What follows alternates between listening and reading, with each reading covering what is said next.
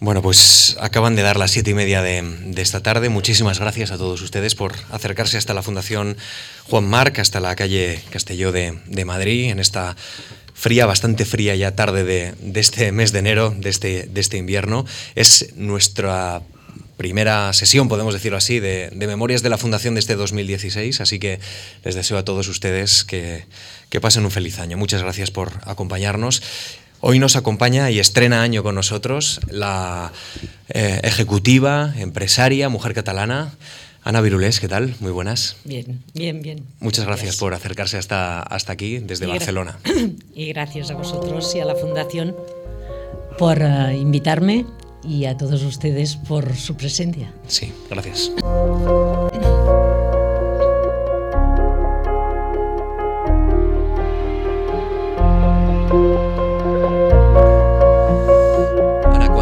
me comentaron que, íbamos a charlar en una tarde de, enero, me pregunté cómo es eh, la vida diaria de una alta directiva, de una importante ejecutiva, eh, con mucha experiencia. ¿A qué hora se levanta? ¿A qué hora va al despacho? Cuénteme. ¿Cómo, es su día? Cuando estoy en el despacho. Eh, ¿Por ejemplo? Porque lo que suele ocurrir... Porque el despacho está en Barcelona, ¿no? Ah, bueno, hay en Barcelona y hay en Madrid. Ah, pero lo que suele ocurrir es que muchas veces se va uno o una, en este caso, directo a los aviones, que es otro despacho. Ah, no, normalmente cuando despacho, pues ah, pronto, yo tengo tendencia, si puedo, pues de ser de mañana y, no de, y no de noche.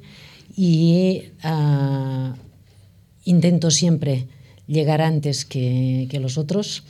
Eh, sean empleados, colaboradores. Para preparar algunos papeles, entiendo. sí y además como que, que normalmente es mejor uh, llegar antes que llegar luego. En general. Eh, le he preguntado lo del despacho, pero es que igual suena muy antiguo. Entiendo que con un teléfono móvil ya es el despacho de uno, porque entre el WhatsApp, las llamadas. Por eso le decía que los, los aviones uh, también lo son. Claro. Y los medios de transporte, y al final, uh, pues uno va muy pendiente de lo que lleva consigo. Claro, lo, malo de, tener el despacho en el teléfono, o el teléfono ser el despacho, o el avión, eh, es que eh, no le puede poner mucho límite ¿no? al trabajo. Se lo lleva siempre, incluso al teatro, al cine, a la ópera, no sé si se puede desconectar. Es, verdad, pero yo tengo una ventaja y la intento cultivar, que es ah, la capacidad de desconectar. Entonces, ah, intento siempre el acotar ah, tanto los tiempos, de sean uh, reuniones, conversaciones, uh, conferencias, uh, momentos en que uno está pues en, con los emails, eh, con los correos electrónicos, pero el acotar, el acotar el tiempo y poderlo controlar desde este punto de vista es imprescindible. Me gusta trabajar, ¿eh? eso no lo niego. Y, el tiempo libre lo acumula al final del día, entiendo un poco más cuando llega a casa, está con la familia. Es, sí, encontrar momentos uh, para, para, pensar, uh, a veces andando, a veces el fin de semana, a veces yendo en bicicleta. Usted que ha tenido una trayectoria muy notable, eh, empresarialmente, académicamente, en fin, luego iremos hablando, eh, eh, ¿qué, ¿qué, asienta una, una, trayectoria como la suya? ¿Es la constancia? ¿Es el trabajo? ¿Es la intuición? Mm, mire, no sé si es uh, tan, tan como usted dice, pero sí que le diría una cuestión. Me gusta ver los temas y ver qué tipo de problemática presentan y qué tipo de solución se le podría aportar. Entonces, esta manera de, de ver las cuestiones, pues me ha llevado a veces a complicarme la vida, pero sí que tiene una voluntad transformadora. Y esta voluntad transformadora y, un poco pues de innovar, de hacerlo de manera distinta, de intentar buscar ah, vías y soluciones, sea en lo público o en lo privado, pues un poco es lo que ha guiado uh, mi, digamos, mi trayectoria. Claro, y saber reponerse también, imagino, de los momentos malos, porque en toda trayectoria pues, hay momentos positivos, negativos. El mundo de la empresa a veces está claro. cuestan un poco más, ¿no? Pero que, al final, en otros al final, mm, yo creo que suma más que resta.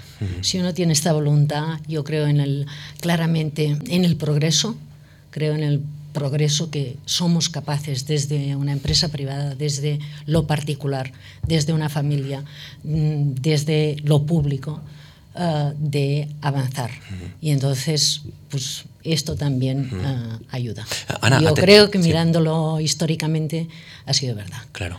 Eh, Ana, ¿ha tenido la experiencia de, de tener a alguien cerca en paro en este tiempo de crisis? Sí, bueno, más que en paro propiamente, en, en infra, en fin, en tener un trabajo pues que no era el profesional para el que las personas estaban preparadas. Uh -huh. Y, y en, esa conversación que usted ha mantenido, en esa contradicción en, entre la expectativa de uno y la formación de uno y, y, el resultado que obtiene del mundo empresarial, eh, no sé si ha llegado alguna vez a comprenderlo. ¿Esto es del todo justo, no es justo? En fin, ¿hay un contenido de suerte en todo esto? A ver, um, déjeme decirle una cuestión. Sí. En general, me gusta afirmar que la suerte hay que buscarla. Uh -huh. ¿eh? Te ha de encontrar pues trabajando, preparado, etcétera, y hay que buscarla. Pero es cierto que no uh, necesariamente la suerte se reparte igual. Y uh, pues hay demasiada, demasiada gente, y ha habido demasiada gente que durante estos años y en situaciones de, de crisis pues ha recibido injustamente. Se había preparado, lo ha buscado, um, ha encontrado maneras, no ha tirado la toalla, se ha reinventado, hay que hacer muchas cosas y así todo, pues algunos no lo han conseguido. Uh -huh. Luego hay otra gente que tiró la toalla antes de empezar, ¿eh? porque, porque pues, uh, dejaron uh, su formación, pero sí que es cierto que si no hubiera sido, en el caso de España especialmente, por el entramado familiar, uh -huh. mmm, mucha gente pues uh, lo habría pasado uh, muy, muy mal. -huh. Ana, ¿lo ha tenido más complicado por ser mujer? Mire, no sé, no lo sé. Uh, sí que es cierto, sí que es cierto que si lo veo, no tanto en lo personal. En lo personal creo que la respuesta es no. Pero cuando miro los números, y veo las realidades uh, empresariales, las realidades pues, uh, de formación. Yo, en una de mis, uh, de mis épocas, pues estaba en el sector financiero. Y era una época, esto era pues, en los años 90, en que se incorporaban a la empresa más chicas, las que pasaban, más chicas que chicos más, hombre, más mujeres que hombres. Y luego llega un momento en que en la carrera profesional, pues cuando tenían que ser directoras de oficina que lo podían ser o directoras territoriales, resulta que los números cambiaban radicalmente. Y allí había todo un conjunto de ingredientes. Y en este caso puedo, uh, puedo dar testimonio de que no era la empresa la que le ponía frenos, lo que ocurría es que la empresa pedía un tipo de dedicación y disponibilidad que nosotros como sociedad, entre todos, aún no lo facilitábamos. Y aún hoy es muy difícil. Esto que le llamamos la conciliación y sobre todo porque la conciliación, sea como sea, termina siendo asimétrica. Pesa mucho más sobre las mujeres, sobre las madres, pero también sobre las hijas en los casos de uh, tener que atender pues, uh, a los mayores de la, de la familia. Eh, luego, si, si, nos da tiempo, hablaremos más de, de, este ámbito muy interesante también para comprender, como dice usted, nuestro tiempo. Eh, antes de, de entrar y, casi casi mirar a su niñez, le quiero preguntar, eh, de todas las ciudades en las que usted ha vivido, cuál es la ciudad de su vida. No sé si me dice el despacho Madrid y Barcelona. Usted ha vivido en Madrid y Barcelona, ha vivido también en, en California, ha vivido en Gerona, allí nació. ¿Tiene alguna ciudad de su vida o tiene una, una pierna en cada sitio? No, tengo un poco una pierna en cada sitio. Uh, sí que uh, hay unas, uh, unas ciudades como son, como es San Francisco, -huh. como es, o sea, las ciudades que tienen un poco de mar. -huh. ¿eh? estas ciudades y que tienen una ubicación un poco especial y, un clima benigno como las nuestras, hmm. ¿eh? a pesar del día en que estamos hoy, pero ah, como las nuestras tienen clima benigno, ah, difícilmente me iría a una ciudad mucho más ah, fría si pudiera, si pudiera escoger. Si, si ahora tomo el, el, AVE, el próximo AVE, y llego a Barcelona, mm, recomiéndeme un sitio para ir ahora mismo. Eh, de noche, a ver. Eh, ¿Pero qué quiere hacer? Pues quiero pasear, quiero ver la ciudad, no sé, si se puede comer bien, pero bueno, me da igual. bueno, en España se come bien. Dígame una calle bonita, un rinconcito. En España se come bien uh, en, todas, uh, en todas partes y uh, en Barcelona también, pero yo le recomendaría ir a dar una vuelta por la parte antigua de, de ¿Por el Born, quizá? O, por el Born el y por el gótico. Muy bien se encontraría pues alguna iglesia iluminada, se encontraría pues uh, gente por la calle, mm, parecerían las Naciones Unidas, porque ahora sí. pues uh, en las zonas más turísticas, uh, tanto de Madrid como de Barcelona, pues te encuentras gente de todo el mundo y en todas las épocas del año, no solo en verano. -huh. O sea que... Bueno, pues me lo apunto para el próximo viaje a, a Barcelona. Ana Virulés, gracias de verdad por acercarse a compartir una hora de, de su vida con, con, nosotros. A lo largo de esta conversación vamos a estar escuchando música y, y el primer tema que hemos elegido es un tema eh, que nos lleva a 1979, cuando usted con menos de 25 años, eh, nos escribía, escribía a la Fundación Juan Marc para solicitar una beca. Eh, le voy a contar que esta canción de Bee Gees, Too Much Heaven, eh, obtuvo ocho semanas consecutivas el número uno en España. ¿eh? Ocho semanas en el año 1979 son muchas. Vamos a escuchar un poco.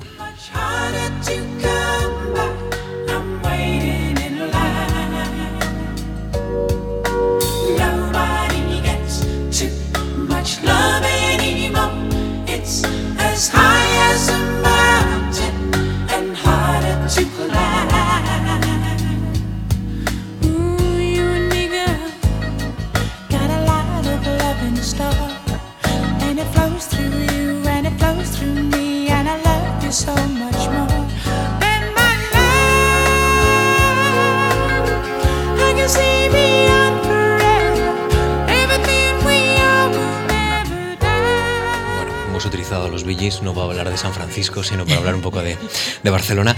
Ana Virules nace en Gerona, eh, en la actualidad es presidenta del Consejo de Administración de 360 Grupo, consejera coordinadora del Consejo de Administración de Pelayo y forma parte también del Consejo Profesional de SADE Business School.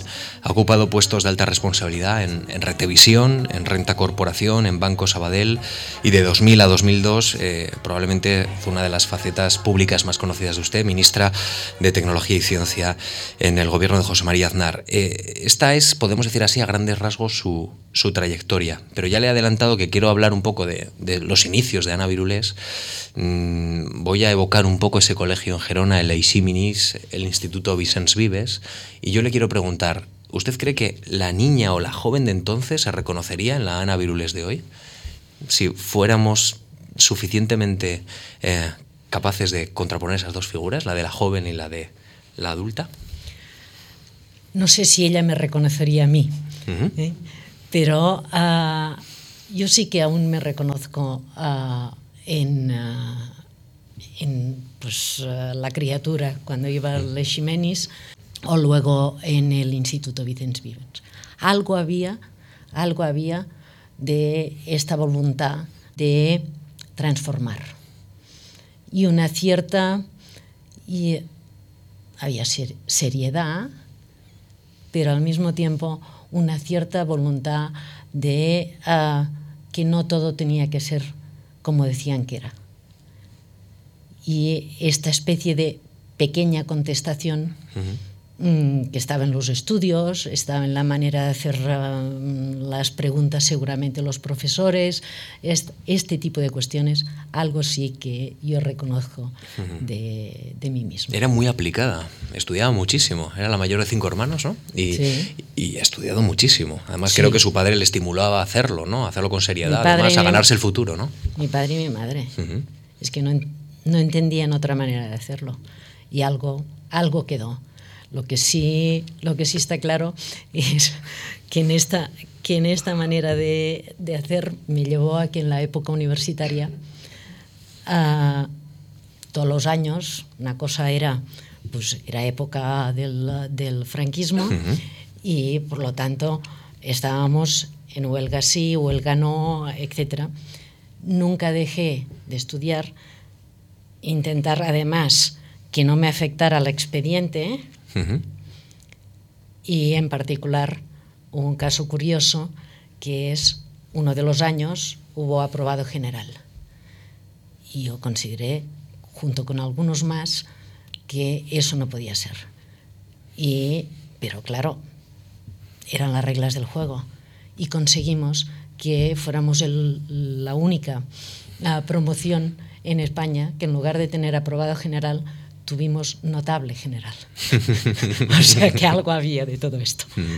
En la época en la que usted estaba en, Barcelona, ¿le tentó en alguna vez o en algún momento el activismo político? En, aquellos años el que estaba muy activo, había mucha vida en las calles, mucha contestación, ¿no? También. Ah, yo era... Ah, ¿Fue militante o salió a la calle allí? Yo era militante del, del SUC.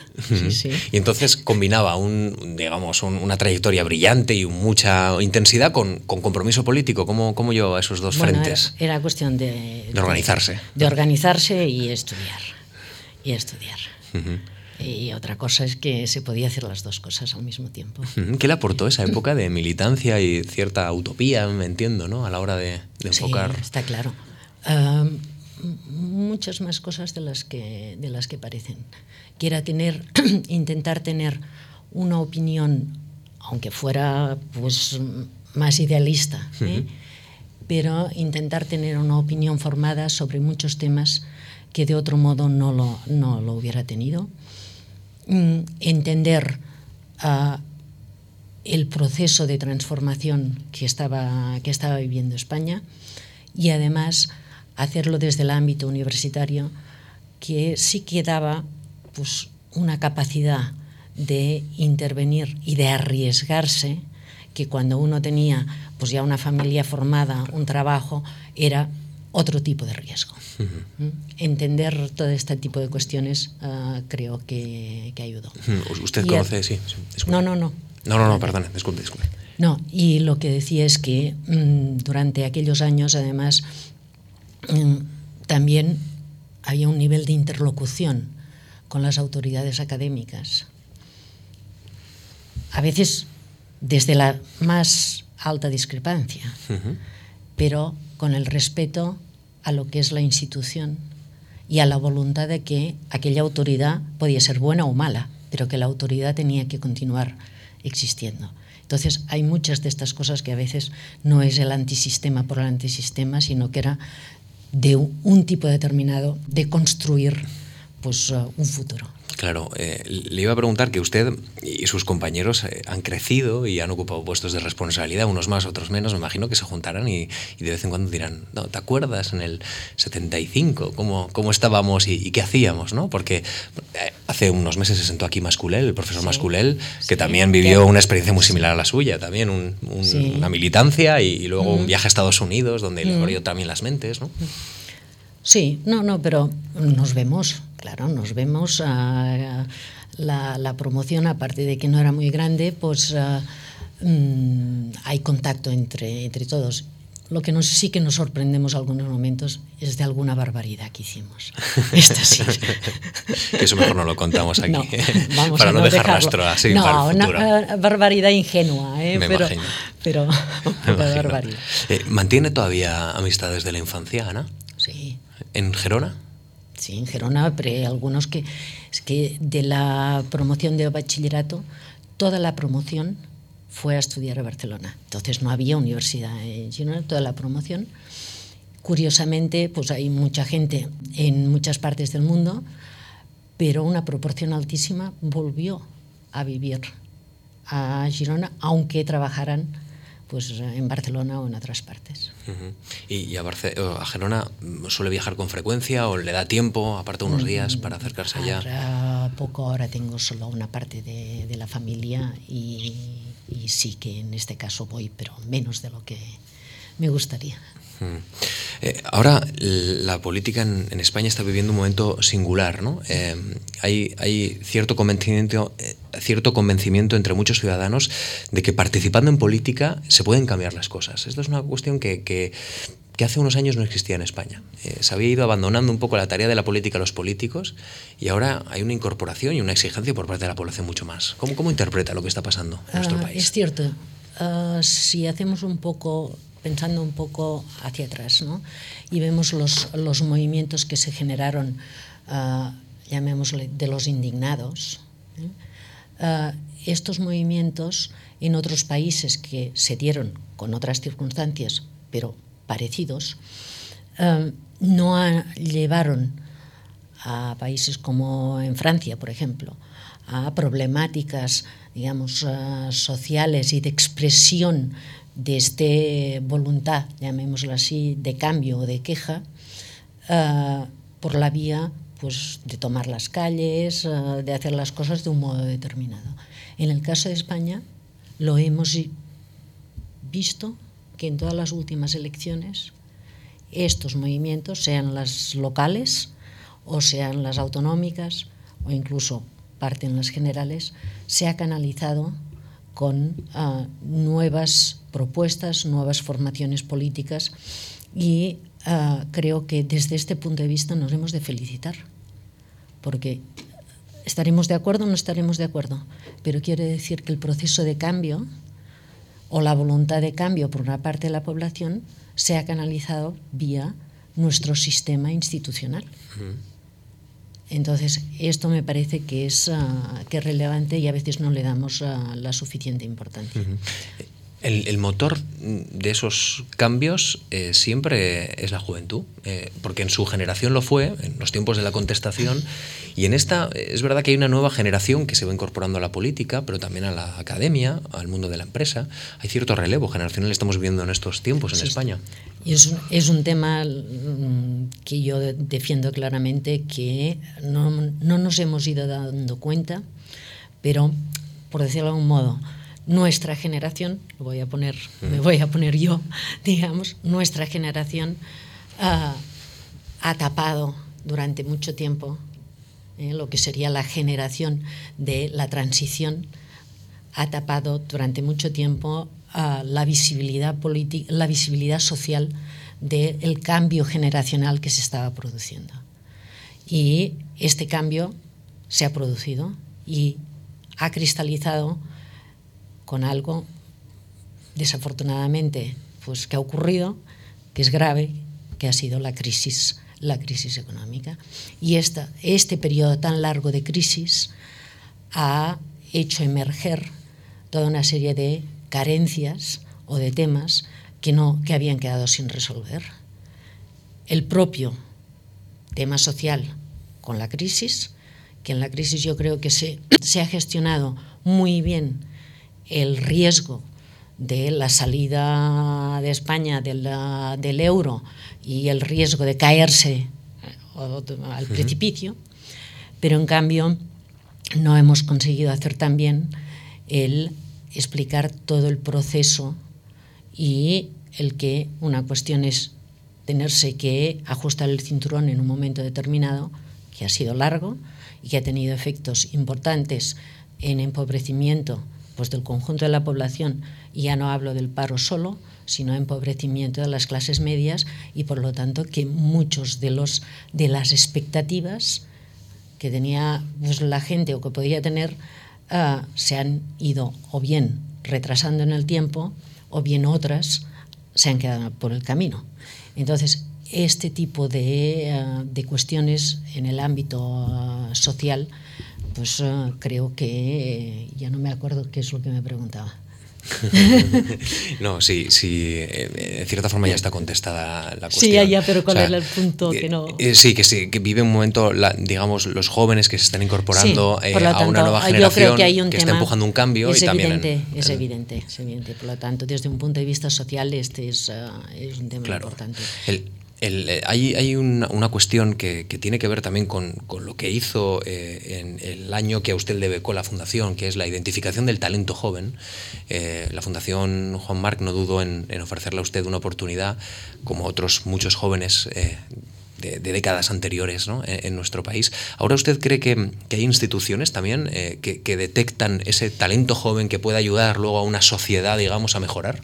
Yo no sé si en mi caso la Fundación acertó, pero lo que sí está claro es que la labor, la labor de la Fundación en identificar en aquellos momentos, pero ya desde el año 51, ¿no? pero en, la época en que yo lo viví más directamente, era una época, y voy a hacer tres menciones, porque claro, era el año 79. Entonces, 79 es cuando yo me incorporo a Estados Unidos. La beca se tenía que pedir un poco antes, o sea que estábamos en medio de, acabamos de hacer pues unas elecciones ah, constituyentes, 77, una constitución en el 78, otras elecciones en el 79, aquí yo ya casi sabía que tenía, que tenía la beca. Uh, y, en el, y en el mundo, porque quiero recordar que el año 79 uh, yo llego el verano eh, a Estados Unidos, pero es que en noviembre, y creo que es oportuno recordarlo, en, en fechas como hoy, bueno, como este fin de semana, ahí el Irán, uh, los, los uh, rehenes uh -huh. de Irán. Con Carter el, en la picota intentando gestionar Carter, la situación Carter en el, en, de, de, presidente. Y es que en diciembre de aquel año los, la Unión Soviética invadió Afganistán. Y, en, y al cabo de a mediados la primavera siguiente o verano siguiente, Irak invade Irán. Entonces, eran momentos y estábamos en la segunda crisis del petróleo, uh, que la segunda entonces, que claro, esto comprobé la cifra porque no me acordaba, el petróleo pasó, y fue un catacrack, de 14 dólares el barril a 34. Y ahora tenemos un gran susto mundial con el petróleo porque está alrededor de 30, pero claro, sí, sí. ¿eh? las tendencias son distintas.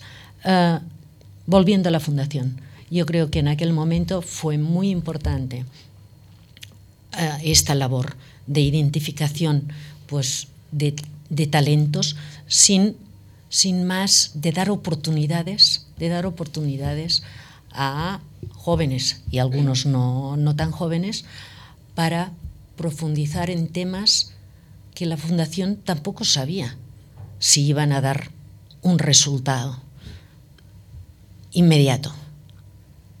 Podían darlo, podían no darlo. Y lo que está claro es que lo hacía con el enfoque de que lo pudiera dar a medio plazo. Uh -huh. Y este medio plazo, y además en disciplinas muy diversas, que lo que hacía es eh, dar una mayor fortaleza o contribuir a dar una mayor fortaleza a la juventud uh, española y además hacerlo con solvencia. Es decir, no solo aquí tienes un dinero y luego ya veremos y luego yo diré si tú eres, me ha salido un pintor extraordinario, sino con rigor, con, con maneras de hacer informes, de seguimiento. Um, esto se encuentra a faltar un poco.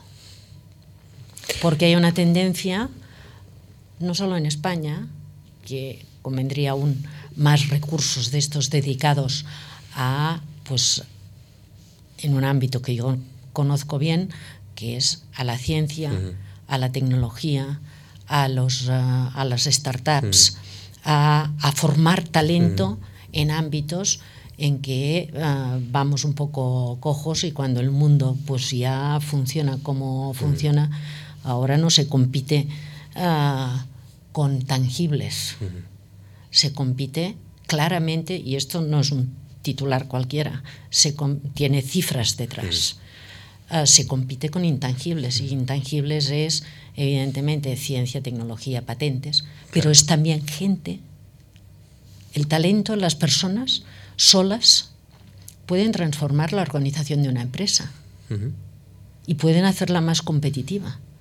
Entonces, hablamos de intangibles, de toda una serie de cuestiones que este tipo de enfoques como el de eh, la fundación durante todos estos años han sido claves. Bueno, ya que estamos en un ambiente muy de los 70 y, miramos también un poco a, estos 2000, me permite otra parada musical ahora en el Ecuador de la conversación. Eh, desgraciadamente hace una semana que David Bowie eh, murió, creo que es obligatorio en este 2016 por lo menos iniciarlo con una breve mención, aunque sea uno de sus éxitos más importantes, que nos lleva al 73, bueno, 73-79 tampoco, tampoco se diferencia tanto. Muy bien. Daddy has told her to go, but her friend is nowhere to be seen. Now she walks through her sunken dream to the seat with the clearest view, and she's hooked to the silver screen. But the film is a sad thing for, for she's lived it ten times or more. She could spit in the eyes of fools.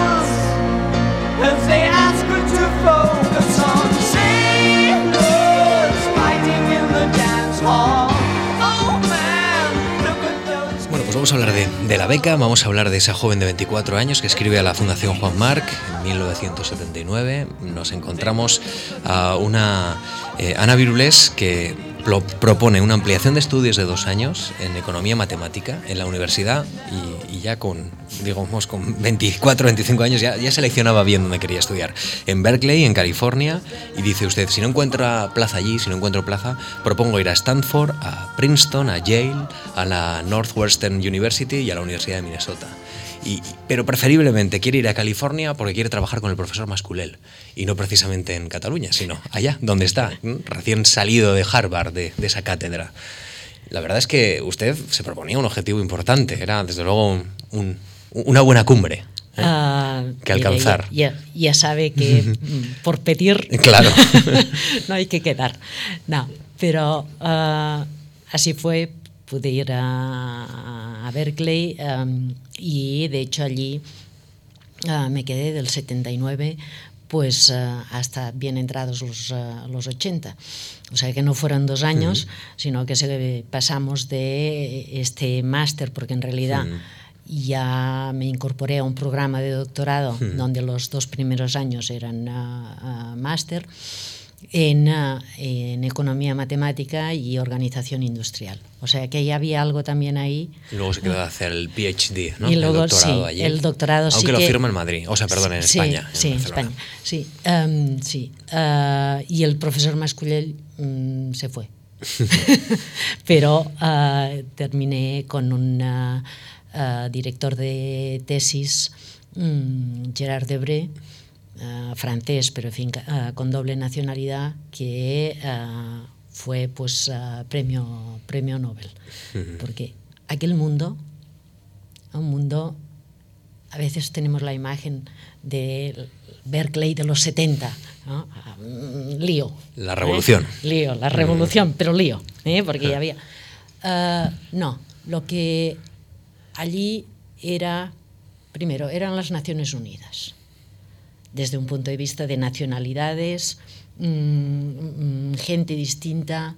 Uh, en, la propia, en la propia universidad era, tenía relación con economistas, con matemáticos, con gente que hacía computer science, uh -huh. los que ya hacían inteligencia artificial, y estamos hablando de un momento en que los ordenadores, la sala con tarjetas perforadas, ocupaba la mitad de este salón pero ya estaban trabajando en inteligencia artificial, empezándose a plantear el, el sistema Unix, etcétera, digital. No habría conocido a Steve Jobs ahí. ¿Eh? No habría conocido a Steve Jobs. No, pero un colaborador que entonces, claro, no lo sabía. Claro, claro. Un, un colaborador uh, suyo, sí, porque además, en fin, los españoles pues nos hacíamos notar un poco.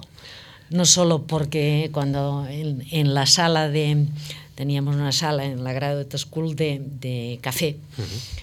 Se asustaban todos cuando hacíamos nosotros el café, porque siempre era más fuerte. Pero a, aparte de estas anécdotas domésticas, uh, éramos, pues, teníamos mucha relación con mucha gente. Entonces nos gustaba, y a mí en particular también, uh, tener relación con gente de otras disciplinas. Esto que ahora le llamamos ¿eh? la uh, pluri lo que sea, ¿eh? desde un punto de vista profesional, que uno sea capaz de transitar por distintas uh, disciplinas, uh, allí ya se daba. El conocimiento es muy transversal, así que siempre es una gran oportunidad. Y entonces, poder, claro. uh, y esto es, esto, ahora, es curioso porque en aquella época había el 60% de los estudiantes graduados eran extranjeros. Y, y además, mmm, aparte de la, de la, beca de la Fundación uh, Marc, también allí me ayudó otra cosa. Podías tener lo que llamaban tuition waiver. Tuition waiver es que si sacaba suficientes, uh, era suficientemente aplicado y compitiendo con los otros, uh, pues podías mm, no tener que pagar la matrícula. Y claro, para una universidad de este tipo, el que recordemos, pública. Pero claro, las matrículas no tienen nada que ver con las matrículas uh, uh, españolas claro. a las que estamos acostumbrados. ¿eh? Uh -huh. el, el, he adivinado en su expediente, eh, los papeles que tiene la Fundación, que, que usted ha vivido en, o vivió durante ese tiempo que estuvo becada en Fulton Street. Un tiempo. Sí, no, no sé si, si ha vuelto. Eh, sí, sí, sí, he vuelto. ¿Y sigue parecido o ha cambiado He vuelto mucho? por trabajo, he vuelto. Uh, entonces, en uh, Fulton Street existe, uh -huh. la casa existe, etcétera, una casa compartida. Ah, existe todavía. Sí, sí, una casa compartida. De ¿La llamó a la puerta, quizá? Con no? basement. Uh, no, es que además dio la casualidad que por un conjunto de, de amigos a lo largo del tiempo Uh, he ido sabiendo quién, quién vivía allí. Sí. No es que les conozca, mm. pero más o menos. Uh, pero luego sí que, en cambio, um, pude ir a unos apartamentos en la universidad y estos sí que han desaparecido. Pero por otros motivos. por, porque en todas partes cuestionabas y en este caso a la universidad pues, uh, de Berkeley le pidieron que um, faltaba verde. Faltaban zonas verdes. Y entonces una manera de incorporar zonas verdes fue pues mover parte de uh, las viviendas que, que habían para, para, estudiantes graduados. ¿Viaja ¿sabes? regularmente allí, a Estados Unidos o a San Tengo Francisco? que de ir por, uh, por trabajo, sí. Y es un viaje a la vez de trabajo, pero un poquito sentimental también, entiendo, ¿no? Porque siempre habrá algo de esa ciudad que le recuerde bueno, a, siempre. a su no, etapa, a mí ¿no? Me, Hay algo, a mí, ahí, a algo de gusta, usted allí, claro. Me gusta, me gusta. Claro. Sí, sí, aparte de haber mantenido pues alguna relación. Porque, claro, hablando, antes hablaba de la universidad, pero igual hará gracia, que es mmm, de la época, en economía y economía matemática hubo cuatro premios Nobel. Uh -huh. Aparte de Gerard Debré, pues otro que fue uh, en el 94 uh, un, um, que era un matemático uh, de origen de Hungría. En este, en este caso, pues tengo una anécdota, porque yo lo tuve de profesor y pensé que aquel día, el día de un examen, me echaban de Estados Unidos. ¿Por porque qué? me atreví a utilizar en un grado de school de matemáticas uh, combinatoria, combinatoria de bachillerato. Pero resultó ser la respuesta correcta. Bueno, a lo que iba, que es, hubo otro premio Nobel, que es uh, Akerlof. Akerlof, que fue premio Nobel en el año 2001, es el esposo de uh, Janet Yellen de la Reserva Federal. -huh. Entonces, aunque no con todos tengo la relación pues, Claro. que, que se tenía en aquella época, sí que he mantenido uh, bastantes contactos. Ana, con, con esa, eh, digamos, oportunidad académica que vivió, y cuando vuelve a España, ¿por qué, mm, digamos, no decide eh, adentrarse en el mundo académico y, y ya mm, va orientando poco a poco a- al ámbito de la gestión también, en cierta forma? Mm, a ver, siempre me ha interesado la gestión, pero Ujú. también la academia. Ujú. Me explico. Ah, yo hice op- oposiciones. Soy ah, profesora titular ya eh, ah, en excedencia, claro, y he, he mantenido, excepto el periodo de ministra, y que no lo podía, no lo podía hacer, pero he mantenido uh, mi relación con la universidad y dando clases, aunque ya no en, mm, en los años universitarios, sino en doctorados, hasta pues, uh, el año 2010. O sea, que la academia hasta cierto punto la he mantenido porque creo que uh, aparte de la, de la satisfacción de ir viendo la relación y teniendo la relación con uh, las nuevas generaciones, hay otro elemento que es, hasta que no cuentas algo, no sabes si lo sabes. Uh -huh. Y eh, lo sabes de verdad. Y hasta que no ves el grado de comprensión que pueden tener, pues tampoco lo sabes. Entonces, esto mmm, ya puestos uh, pues permitía aún mantenerme más al día, tener este contacto generacional y al mismo, y al mismo tiempo pues el introducir temas que a veces los propios currículos uh, uh, universitarios pues no permiten hmm. poner. Nos vamos al 2000. Eh, mm. ¿Se acuerda cuando recibió la llamada de Moncloa y le dicen, venga usted al palacio, que, que le está esperando el presidente del gobierno? En ese momento, ¿qué se le pasa por la cabeza? Cuando... No, primero le cuento una anécdota, que es, uh, las telecomunicaciones me ayudaron sé lo que va a contar y no me he atrevido a preguntárselo porque no sabía si era. Me parecía hasta casi un mito. No sé si. Es, no, no, eh, fue real. ¿Es cierto? Fue real. Yo estaba en Madrid. Sí, sí. Yo estaba en Madrid. en el consejo. En un, en un consejo, consejo, de administración, ¿no? En un consejo mm. de administración. Caramba, qué nivel de información. Sí, es que me lo han contado y al final es lo que ya hemos planteado, ¿no? En alguna ocasión. Lo que recuerda uno, que recuerda otra, a veces se deforma fue, la realidad. Fue real, fue real. en un consejo de administración, que era el consejo de administración, y yo entonces era la consejera delegada de RTV que era el, el, operador de telecomunicaciones alternativo a Telefónica y entonces uh, Retevisión tenía pues, la, la, parte de fija, la parte de móvil, tenía cables por uh -huh. según qué zonas, una parte de internet, en fin. Y se estaba haciendo el consejo para hacer la constitución del grupo, formalmente como grupo, que se llamó. Uh -huh.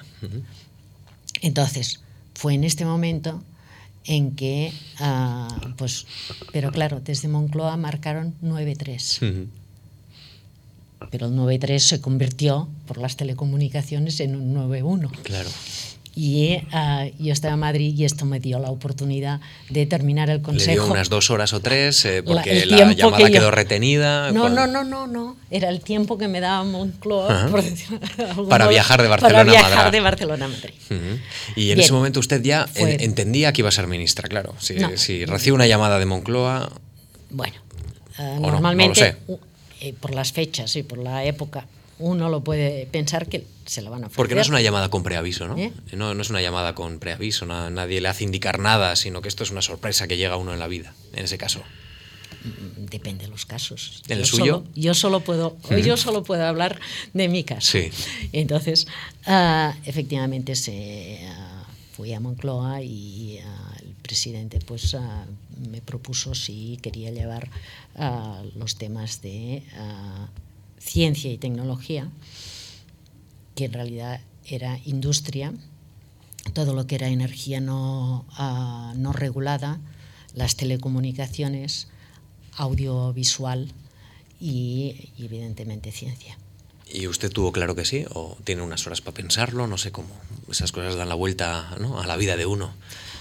Uh, no, yo creo que, que, esto es, por un lado, uh, un, un, honor, una satisfacción, un reto. Uh -huh. Y uh, si uno cree que se ve capaz, uh, pues evidentemente ha de decir que sí. Así que sale ministra. Eh, siempre el ofrecimiento eh, de un puesto de ministro he leído que se hace cara a cara. Eh, por teléfono estas cosas no, no, se hacen. No sé si en el mundo de la empresa ese tipo de, no, digamos, de no, designaciones también. No, no, yo creo que se las, cara a cara. Una, una cosa es. Uh, en el caso de la política se hace cara a cara y en el caso de, la, de las empresas también. Mm. No, o sea, cualquier. Uh, no, no se hace por. Uh, por escrito, excepto que sea una cosa muy pautada, digamos, uh, muy específica. ¿eh? Pero a niveles de responsabilidad directiva en las empresas tampoco. ¿Ana ha tenido relación después con el presidente Aznar? ¿Le, le ha visto en alguna ocasión cuando Sí, viaja a sí, Barcelona? claro, claro, claro. Sí, sí. ¿Y tiene una relación y fluida ahora mismo? Y tengo mm, relación pues ah, con muchos, hay, hay algunos que no y otros que sí, pero mucha relación con algunos de los miembros ah, de los ah, distintos gobiernos. Pero también con miembros de gobiernos que no eran necesariamente ah, miembros de ah, gobiernos del PP. Sí, porque usted tiene a galas eh, ser independiente y he leído por ahí que incluso el presidente más le llamó para sondearle acerca de una Bueno, posible aquí- consejería. ¿Eso es mito? Aquí, aquí hay muchos mitos ya. Ya, claro, Lo es que, que lo que ocurre es es, lo que ocurre. que ah, yo había sido ah, en, en esta época cuando vuelvo de, de Estados Unidos y estoy en la academia, etcétera, ah, había tenido responsabilidades Hmm, en la, en la Generalitat, que era ah, en los momentos en que mm, hago temas pues, de transformación en el ámbito pues, ah, tecnológico, se crea el Centro de Desarrollo Tecnológico, de Desarrollo Empresarial, el primer parque tecnológico de España, capital riesgo, etc. Todas estas cuestiones y esta época coincide en que ah, el... el señor Mas estaba de director general. Quiero preguntarle, claro, la mayor parte de, de los que estamos aquí no tenemos un contacto real con el gobierno y ni siquiera nos hemos sentado, evidentemente, en la mesa del Consejo de Ministros. Pero, claro, eh, yo entiendo que el Consejo de Ministros es un ambiente muy competitivo en el que tienes que convencer a tus compañeros de gabinete, sobre todo al ministro de Hacienda, eh, eso siempre ocurre con todos los colores, que le dé a uno la financiación suficiente y también ganarse el concurso del presidente del gobierno que tiene más voz que el resto, ¿no? Eh, es un ambiente muy duro, ¿no? No creo O hay- que sea- o hay más cierta- o No hay- creo que la dureza. ah, la dureza no es esta. La dureza es estar a la altura de y conseguir ah, que a la altura de los ciudadanos, de lo que requiere pues ah, España o, el, o un, o un elemento como la industria o la tecnología en un momento determinado y además pues poder avanzar. ¿Mm? Este, para mí, para mí, esta es la dureza, el reto. Lo otro son instrumentos. Lo que sí es cierto es, y esta es una, una broma habitual, pero como mi tesis doctoral es sobre competencia y coaliciones, eh, cooperar y competir, pues ah, entiendo muy bien que normalmente todos los gobiernos son gobiernos de coalición de coalición de todos ¿eh? con el minis- contra el ministro de, de, de Hacienda. Pero bueno, ah, aparte de la broma que ya es ah, muy Muy conocida, conocida, sí. no, yo creo que ah, el punto importante es conseguir que el interés mm, común y el que se puede hacer en cada momento, pero buscando las maneras para que sea posible, avance en un órgano que tiene una responsabilidad, es un órgano colegiado y es verdad que a veces pues mm, no todo es como en un equipo que avance pues sin ninguna fricción, Claro.